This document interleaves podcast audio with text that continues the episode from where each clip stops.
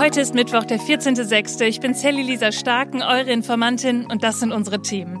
Die größte Luftwaffenübung der NATO. Ja, die findet gerade in Deutschland statt. Ist das eine Provokation gegenüber Russland oder doch nur eine Übung? Das ist gleich Thema. Und dann sprechen wir wieder über Rammstein. Was haben Till Lindemanns Anwälte gerade vor? Bekommen Medien und Betroffene jetzt alle Unterlassungserklärungen? Ja, und kommen sie dann damit durch? Ja, und dann hat sich auch noch Rapper Sido zu dem Fall geäußert. Gleich mehr dazu. Außerdem sprechen wir über die Umfrage vom Plan International. Vielleicht habt ihr es mitbekommen, die hat für ganz schön viel Aufmerksamkeit gesorgt. Findet wirklich jeder dritte Mann Gewalt gegen Frauen in Ordnung? Ist diese Umfrage wirklich repräsentativ? Darüber sprechen wir gleich. Und zum Schluss, da habe ich euch noch einen richtigen Knaller mitgebracht. Bei der Frauenfußball-WM 2011, da mussten die Fußballerinnen anscheinend nachweisen, dass sie in Anführungsstrichen wirklich eine Frau seien. Und zwar, indem sie ihre Geschlechtsteile entblößen mussten. Was für News. Los geht's. Die Informantin. News erklärt von Sally Lisa Stark. Freunde, heute ist so ein richtig spannender Tag. Ich bin heute in Bielefeld auf der Hinterland of Things unterwegs und man glaubt es ja kaum, aber es gibt wirklich ein Event in Bielefeld. Da kommen total viele spannende Menschen aus ganz Deutschland hin. Ja, und da treffen sich dann Startups, Unternehmen und Menschen, die in der Wirtschaft wirklich eine Meinung haben. Ich freue mich da total drauf auf ein bisschen Sonne, spannende Themen und das ein oder andere Getränk. Sind wir mal ehrlich, tja, fürs Leute treffen, deswegen geht man doch in erster Linie auf so eine Veranstaltung. Ich auf jeden Fall. Aber bevor ich jetzt gleich die Hufe schwinge und mich auf den Weg mache, da machen wir jetzt erstmal das Allerwichtigste am Tag. Wir schauen in die Newswelt. Was ist da los? Was gibt's Neues? Ihr erfahrt jetzt von mir aus erster Hand alles, was ihr wissen müsst, um mitreden zu können. Habt ihr es auch schon gehört? Diese Geräusche am Himmel, da schwirrt gerade ganz schön was durch die Luft, sage ich euch. Ja, und man kann's, wenn man dafür richtig wohnt, auch am Himmel sehen. Die größte Luftwaffenübung der NATO, die hat begonnen, und zwar hier bei uns in Deutschland. Die ersten Maschinen, die sind am Montag schon in Niedersachsen und Schleswig-Holstein in die Luft abgehoben.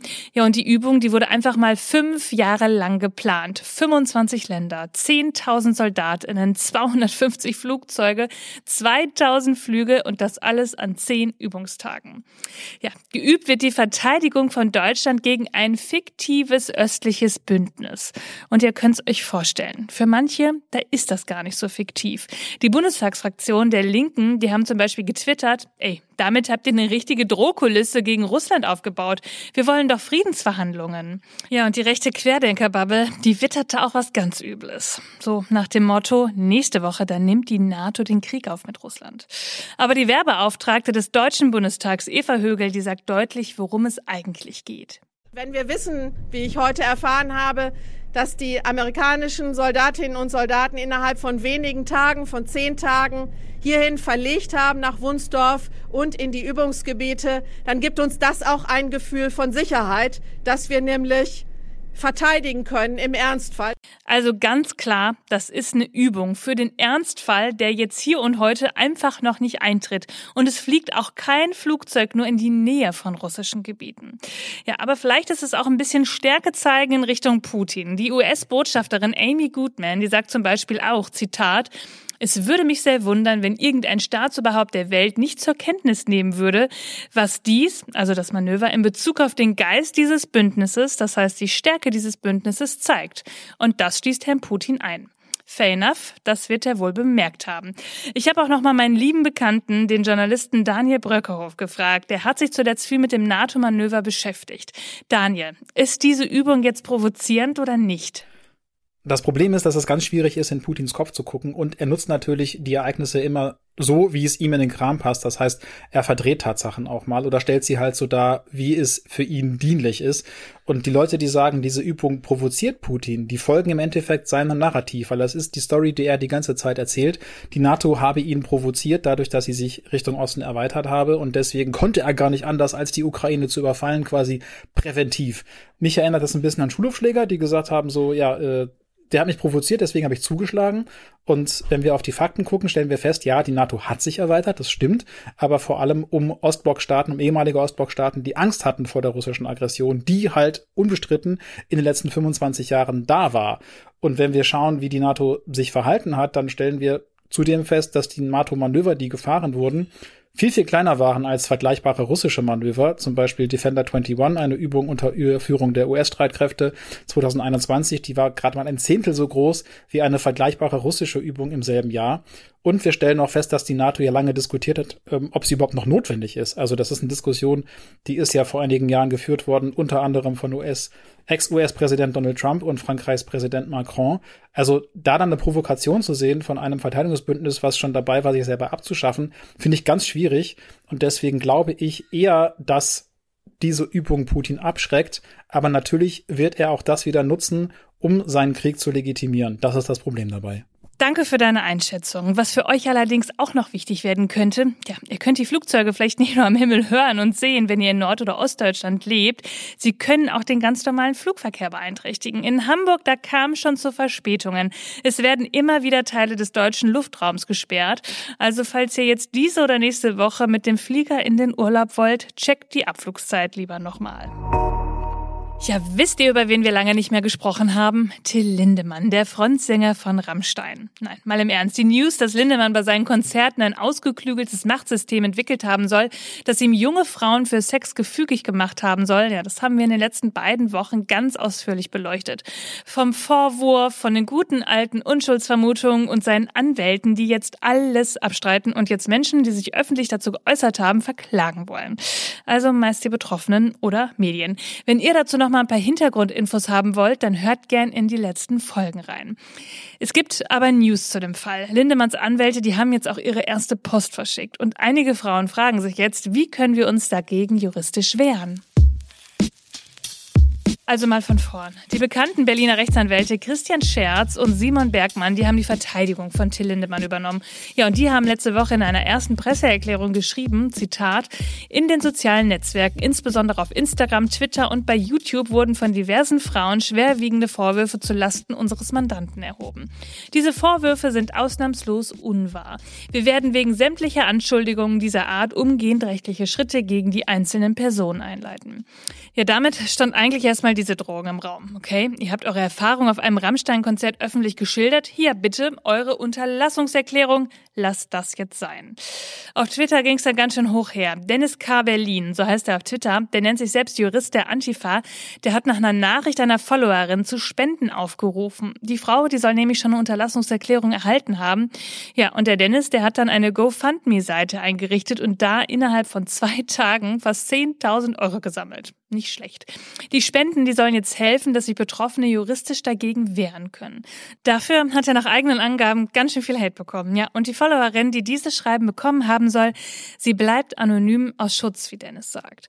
Und auch Shelby Lynn, die Irin, die ja als allererstes ihre Erfahrungen berichtet hat und die eigentlich das Ganze so ins Rollen gebracht hat, die hat in einem Interview mit NDR und SZ jetzt erzählt, dass sie auch so eine Unterlassungserklärung bekommen hat.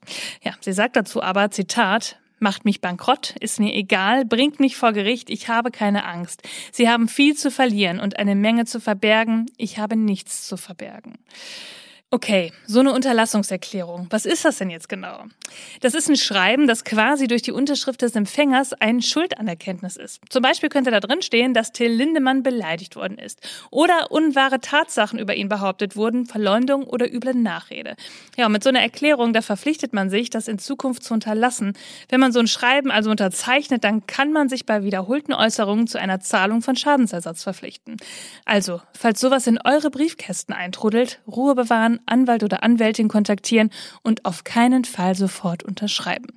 Auch der Deutsche Journalistenverband, der sieht darin auch so eine Art Einschüchterung von Medien. Und das kritisiert er natürlich und sagt, dass sich der Rammstein-Sänger in Schweigen hülle, das verhindere die Berichterstattung nicht, solange weitere glaubwürdige Informationen vorliegen. Der Bundesvorsitzende des Verbands, Frank Überall, meint, Medien sollten sich von der Presseerklärung des Lindemann-Anwalts nicht einschüchtern lassen. Zitat, die Vorwürfe gegen den Frontmann einer der bekanntesten deutschen Bands sind so schwerwiegend, dass sie recherchiert und berichtet werden müssen. Und deshalb machen wir hier das auch weiter so, denn das Thema muss in der Öffentlichkeit bleiben, bis es Aufklärung und Konsequenzen gibt und die Musiklandschaft ihr eigenes Tun und Handeln hinterfragt. Ja, und wir warten ja eigentlich auch täglich darauf, dass sich mal andere Musiker zu Wort melden und was zu dem Fall sagen. Einer, der hat's gemacht, auf eine irgendwie komische Art. Entschuldigung, ich suche mir gerade nur noch eine aus, die mir unter der Bühne gleich noch einblasen muss. Ja, na gut, schlechter Witz oder Provokation, das war der Rapper Sido und den haben wir da gehört auf einem Konzert in Bochum. Und der hat dafür ganz schön viel Kritik bekommen und sich nicht nochmal geäußert. Aber Rammstein, die gehen jetzt weiter auf Tournee und die sind bald auch in Berlin im Olympiastadion. Und da erwarte ich von anderen aus der Musikbranche, ja, und eigentlich auch überhaupt eher eine Aussage, die sich anhört wie, ich glaube den Opfern. Solidarität für alle Betroffenen von sexualisierter Gewalt. Ja, und solange das nicht passiert, werden wir weiter drüber sprechen. Schaut euch mal bitte kurz um. Eure männlichen Kollegen, eure männlichen Freunde oder Bekannte. Was würdet ihr sagen, wenn ich euch jetzt erzähle, dass jeder dritte junge Mann in Deutschland zwischen 18 und 35 Jahren gelegentliche Gewalt gegenüber Frauen in Ordnung findet? Das ist erstmal ganz schön krass, oder? Die Organisation Plan International hat eine Umfrage veröffentlicht mit diesen Ergebnissen. 34 Prozent der befragten Männer geben an, dass sie gegenüber Frauen schon mal handgreiflich werden, um ihnen Respekt einzuflößen. 47 Prozent der befragten Männer meinen, dass aufreizendes Verhalten auf Seiten von Frauen als Aufforderung verstanden werden darf. Und 52 Prozent sehen ihre Rolle darin, im Beruf genug Geld zu verdienen. Für die Hausarbeit ist ihrer Meinung nach vorrangig die Partnerin zuständig. Ja, da fehlen einem doch erstmal die Worte. Ganz schön starker Tobak. Plan International sagt, sie haben diese Umfrage gemacht, weil die Gesellschaft sich endlich mal mit Männlichkeit auseinandersetzen müsse. Wie hat ein Mann zu sein? Wir sind Männer sozialisiert. Und was bedeutet das alles für uns eigentlich? Super wichtiges Thema. Wir reden ja auch nicht umsonst so viel über den Rammstein-Fall, weil da geht es ja auch darum, was sexualisierte Gewalt eigentlich bedeutet. Jede dritte Frau hat statistisch gesehen schon einmal in ihrem Leben physische oder psychische Gewalt erfahren. Durch einen Mann. Und die Rollenbilder, die es eben immer noch gibt vom starken Mann, der Familienernährer, der keine Schwäche zeigen darf, der auch mal laut sein kann, das ist eben Teil dieses Problems. Das kann zu Frauenhass, zu Misogynie führen, Sexismus, alles bekannt. Was bedeutet diese Umfrage also? Wir brauchen mehr Angebote, damit Männer gerade nicht das Gefühl haben, so ein Rollenbild erfüllen zu müssen. Dass sie frei wählen können. Die Politik, die muss einfach bessere Aufklärungsarbeit leisten und das Problem endlich erkennen. Bessere Rahmenbedingungen für Familien schaffen, Equal Pay, besserer Gewaltschutz und, und, und. Ja, und Opfern glauben. Ich sag's ja gern immer wieder. Aber Moment mal. Diese Statistik, die kann doch gar nicht stimmen. Da wurde doch bestimmt nicht sauber gearbeitet. Ja, den Vorwurf, den habe ich die letzten Tage ganz schön oft auf Social Media gelesen. Deswegen schauen wir auch noch mal kurz in das Verfahren hinein. Es wurden vom 9. bis zum 21. März bundesweit 1000 Männer sowie 1000 Frauen im Alter von 18 bis 35 Jahren mit einer standardisierten schriftlichen Online-Befragung befragt. Ich habe zwar selbst ein bisschen was über Methodik in meinem Masterstudiengang gelernt und auch angewandt natürlich in meiner Masterarbeit. Ja, das ist aber irgendwie auch schon ganz schön lange her und auch irgendwie war es damals, glaube ich, nicht so kompliziert wie bei dieser Sache. Aber keine Sorge. Christina Straßburger, die ist Kriminologin und Dozentin für Kriminologie an der Universität Regensburg. Und sie beschäftigt sich viel mit dem Thema sexualisierte Gewalt. Und ich habe sie mal gefragt, ob sie denn findet, dass diese Umfrage repräsentativ sei. Plan International, das heißt die Organisation, die diese Umfrage veröffentlicht hat, die haben gestern nochmal nachdrücklich betont, dass die Umfrageergebnisse repräsentativ seien. Sie haben sich drei verschiedene Altersgruppen angeguckt, haben gesagt, wir brauchen im Alter von 18 bis 24 beziehungsweise 25 bis 29 und 30 bis 35 jeweils einen gewissen Anteil an Männern. Dann haben sie gesagt, wir brauchen außerdem verschiedene, ja, Bildungsniveaus und dann haben sie einmal gesagt, wir haben das Niveau der geringeren Bildung, das sind Menschen ohne Abschluss, bis mittlerer Abschluss, das heißt Realschulabschluss, mittlere Reife. Und wir haben höher gebildete Menschen, das heißt Hochschulreife inklusive abgeschlossenes Studium. Und dann haben die noch gesagt, wir wollen da Männer drin haben aus Gesamtdeutschland und haben gesagt, wir brauchen aus Nordost, Südwestdeutschland eben auch quotenmäßig die Männer abgebildet. Diese drei Merkmale in den Quoten, die sie vorgegeben haben, wurden scheinbar erreicht.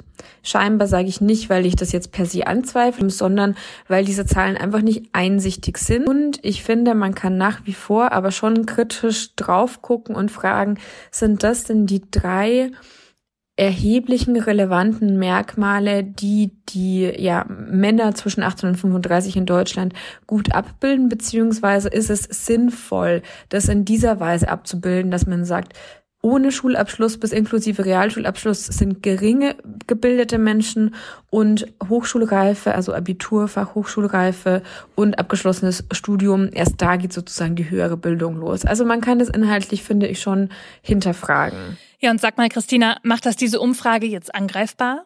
Die Umfrage ist für mich alleine deswegen angreifbar, weil einfach nicht transparent kommuniziert wurde, wie genau vorgegangen wurde und ähm, welche Ergebnisse in welcher Weise präsentiert wurden. Man kennt den Fragebogen nicht, man wusste lange nicht, dass man in einer Abstufung sozusagen antworten konnte. Also stimme ich nicht zu, stimme ich eher nicht zu, stimme ich eher schon zu oder stimme ich vollkommen zu.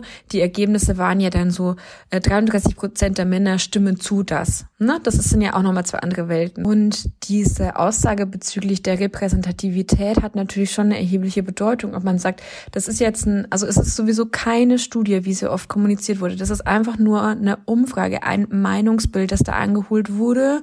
Die Frage ist nur, ist es jetzt ein Meinungsbild von dieser Gruppe von fast 1000 Männern, die man befragt hat, die vielleicht durch bestimmte Merkmale ausgezeichnet sind, durch einen bestimmten Zugang vielleicht eher zugänglich waren als andere Menschen. Oder ist es eben tatsächlich repräsentativ? Das heißt, dass man das, was man hier an Meinungsbild von Männern zwischen 18 und 35 erfasst hat, dass man das tatsächlich auf alle Männer zwischen 18 und 35 übertragen kann. Das ist natürlich ein erheblicher Unterschied.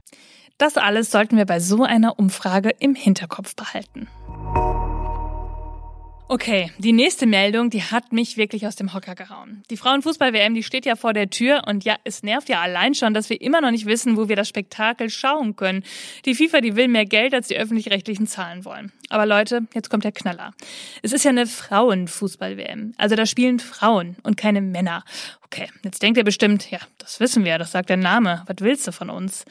Stellt euch mal folgendes Szenario vor. Ihr seid eine mega coole Profifußballerin und dann habt ihr die Chance für euer Land und bei der Weltmeisterschaft teilzunehmen. Ich meine, besser kann es auch nicht laufen. Und dann sitzt ihr auf einmal bei einer Physiotherapeutin kurz vor der WM, die euch nochmal durchchecken soll. Und die sagt dann, so, und jetzt bitte einmal die Hose runterlassen. Zeigen Sie mir bitte Ihre weiblichen Geschlechtsteile. Ich muss feststellen, ob Sie wirklich eine Frau sind. Äh, was? Ja, Leute, das ist anscheinend wirklich so passiert. Vor der Fußball-WM 2011, da soll es einen Geschlechtstest gegeben haben. Darüber berichtet jetzt die ehemalige schwedische Nationalspielerin Nilla Fischer in ihrer neu erschienenen Biografie. Ich meine, was? Stellt euch das mal vor. Hat jemals ein männlicher Fußballspieler seinen Penis zeigen müssen? Aber keine Sorge, die FIFA, die hat sich schon gemeldet. Und die sagt, haben wir zur Kenntnis genommen. Punkt. Ach, so viel fällt euch dazu ein. Cool. Und der damalige schwedische Mannschaftsarzt Mats Björesson, der bestätigt jetzt die Kontrollen gegenüber der schwedischen Zeitung Aftonbladet. Er sagt, na, der Zweck der Untersuchung, die ist doch vertretbar. Die FIFA tue so etwas nicht, um gemein gegen irgendjemanden sein zu wollen. Gemein? Das ist beschämend, entwertend und sowas von unangemessen. Es greift so weit in die Privatsphäre einer Frau hinein oder egal welchen Menschen, da wird mir einfach nur schwindelig. Hat da etwa eine Angst? Ja, Mensch, das könnte ja gar keine in Anführungsstrichen biologische Frau sein. Und was dann? Was wären die Konsequenzen, liebe FIFA? Die Person auszuschließen? Transfeindlichkeit ersetzt Best. Der DFB hat im letzten Jahr noch entschieden, dass Transpersonen selbst entscheiden können, in welcher Mannschaft sie spielen. Aber auch nur in der Amateur- und im Jugendbereich. Die FIFA kündigte an, sich mit den Richtlinien für Transpersonen befassen zu wollen. Ja, nur das haben sie schon letztes Jahr gesagt. Also, auf was warten Sie? Wird es dieses Jahr wieder eine Richtlinie zur Geschlechtsanerkennung geben? Muss wieder bestätigt werden, dass die Fußballerinnen alle eine Vulva haben? Ihr Lieben, das war's für diesen Mittwoch. Ihr findet wie immer alle Quellen und Informationen in den Show Notes. Informiert euch selbst, sprecht darüber, bildet euch eure eigene Meinung. Schreibt mir, wenn ihr Fragen habt oder Anregungen, schickt mir eine Sprachnachricht auf Instagram. Und ihr wisst, ich freue mich besonders über liebgemeinte Bewertungen, vor allem auf Apple Podcasts, wo man was Schönes schreiben kann, bei Spotify fünf Sterne vergeben oder da, wo ihr es hört. Ich freue mich über alles. Und dann hören wir uns am Freitag wieder, denn irgendwas passiert ja immer. Bis dann. Die Informantin. News erklärt von Sally Lisa Stark. Eine Produktion von 7 One Audio.